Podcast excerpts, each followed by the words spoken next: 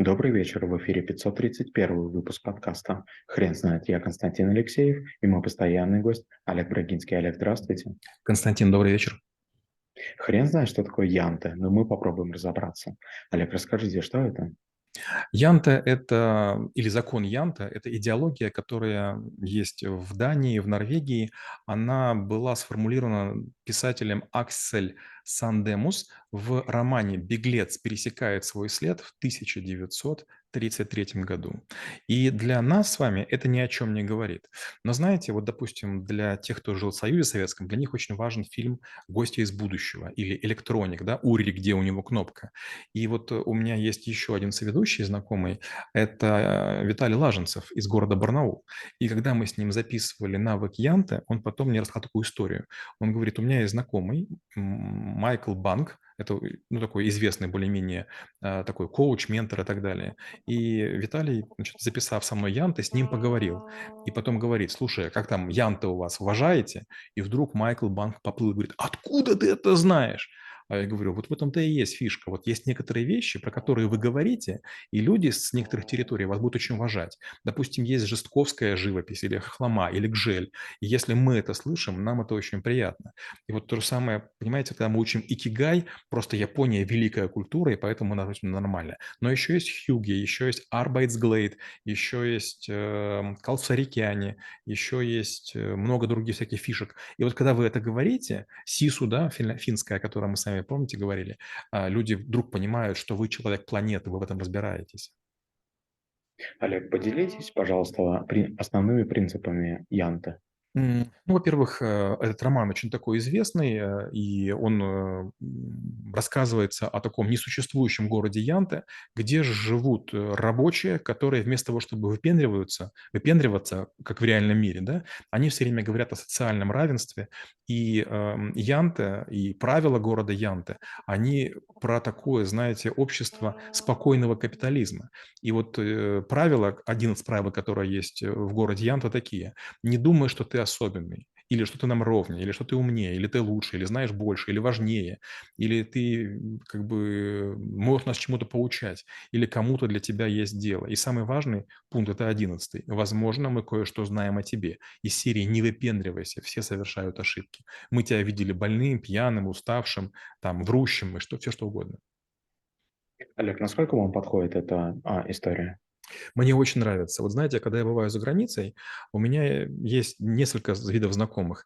Некоторые сверхбогатые люди, они, видимо, уже осторожны, а может у них в крови, они прямо занижают свой уровень доходов и свои понты. Мы ходим в шикарнейшие рестораны, ради нас их закрывают, но люди ведут себя очень тихо, очень скромно и не выпендриваются. Есть другая категория знакомых. Я про них ничего почти не знаю, но они вечно пытаются сделать какое-то такое представление, что они крутые. Они кому-то деньги суют, продают, они какие-то машины заказывают, они как-то очень стараются, напрягаются. Я все время думаю, ну какая разница, я ведь все равно там провинциал. И понятно, что там хочется роскоши, но не каждый может себе позволить. И вот Янта – это, знаете, про то, что, а может быть, не нужно выпендриваться. Вот смотрите, э, многие люди там, молодые вынуждены покупать iPhone, потому что если iPhone, нет, ты лох педальный. Но это же несправедливо. Если семьи неполные, где есть только мама или только папа, и им очень тяжело покупать айфоны, и родители разрываются, да, отказывают себе во многом, отгрызают себе руку или ногу, чтобы у ребенка был телефон, чтобы он был таким, как все. Но вот такой, как все, это не по-янтовски. По-янтовски, если у тебя телефон работает, неважно, разбитый или не разбитый, он нормальный.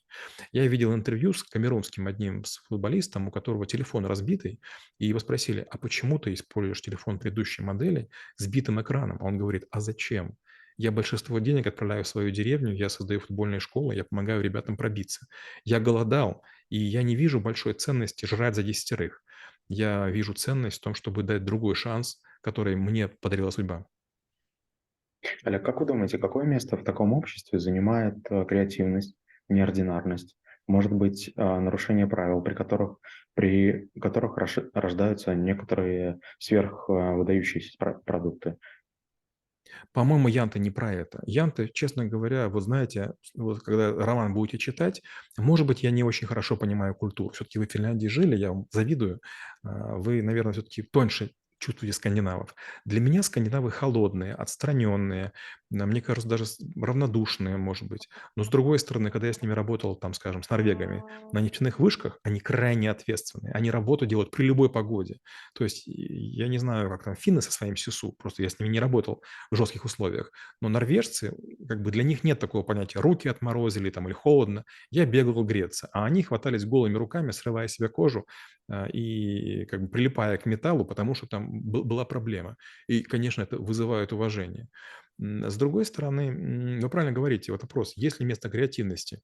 Вот, наверное, не в этой вселенной, наверное, не в Янте. Янте все-таки это про ежедневную, обычную работу, при которой каждый человечек – это несгибаемый кирпичик вот устава жизни. И если кирпичик начинает себя вести неправильно, а, это странно. То есть кирпичик, который выпендривается, он с ней не нужен. Олег, если бы я вас спросил про критику этого понятия, что бы вы мне ответили? Я бы сказал так, что, вот знаете, для того, чтобы критиковать бегуна, нужно бегать быстрее, чем он. Для того, чтобы критиковать Янта, нужно а, предложить нечто лучше. Концепция, может быть, такая немножко безрадостная, но с другой стороны, когда вот вы предприниматель, вы мечтаете о том, чтобы у вас были люди, которые живут по законам Янта. Вот, допустим, опять же, вы живете по законам Янты. Хотите вы, не хотите, болит голова или не болит, что у вас будет через полчаса, знаете только вы. Вы вышли в эфир, улыбаетесь, стараетесь, мучаетесь, и как бы остальные думают, что мы какие-то ненормальные. Зачем мы это делаем? То есть никто не может поверить, что мы это делаем для других. То есть мы даем шанс людям где-нибудь за Уралом получить знания, которые, возможно, им не дают их преподаватели. То есть у них есть вариант пойти в своем городе, как каким-нибудь там мнимым инфогуру, или приехать в столицу, или нас слушать.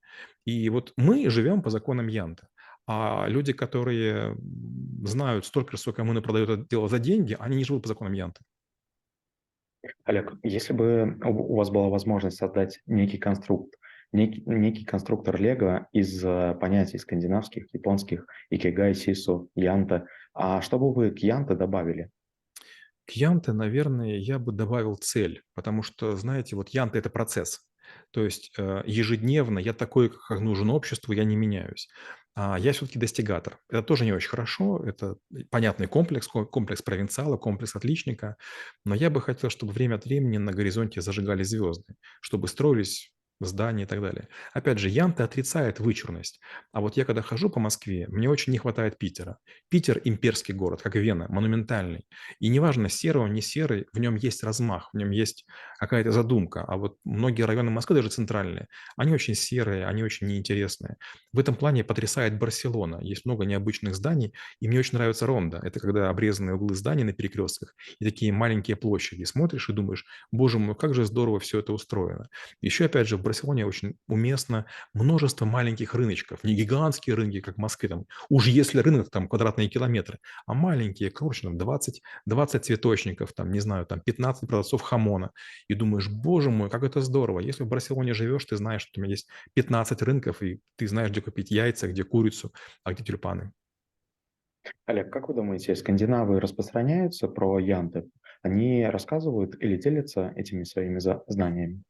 Если честно, э, я не уверен, что наши зрители когда-нибудь слышали слово «янта» не от нас. Не думаю. Опять же, вот мне повезло на таких ребят, как вы, которые мне рассказывали, советовали, подсказывали. Например, про икигай и кайдзен я узнал не от своих коллег японских. Они мне ничего не рассказывали. Я это читал в книгах. Получается, если какая-то книга о похожем, похожей истории становится бестселлером, об этом знают все. Вот, допустим, сейчас вышла игра, кажется, Atomic Heart а, про, про альтернативную реальность, где там есть Советский Союз. А сейчас они все говорят. Но если бы вышла игра по фильму Янте, вернее, по книге Янте, наверное, мы об этом говорили. Нет, к сожалению, мы этого не знаем. Опять же, скандинавской культуры очень мало у нас. Мы знаем Мумитроля, и, наверное, все. Олег, спасибо. Теперь на вопрос, что такое янты, будет трудно ответить. Хрен знает.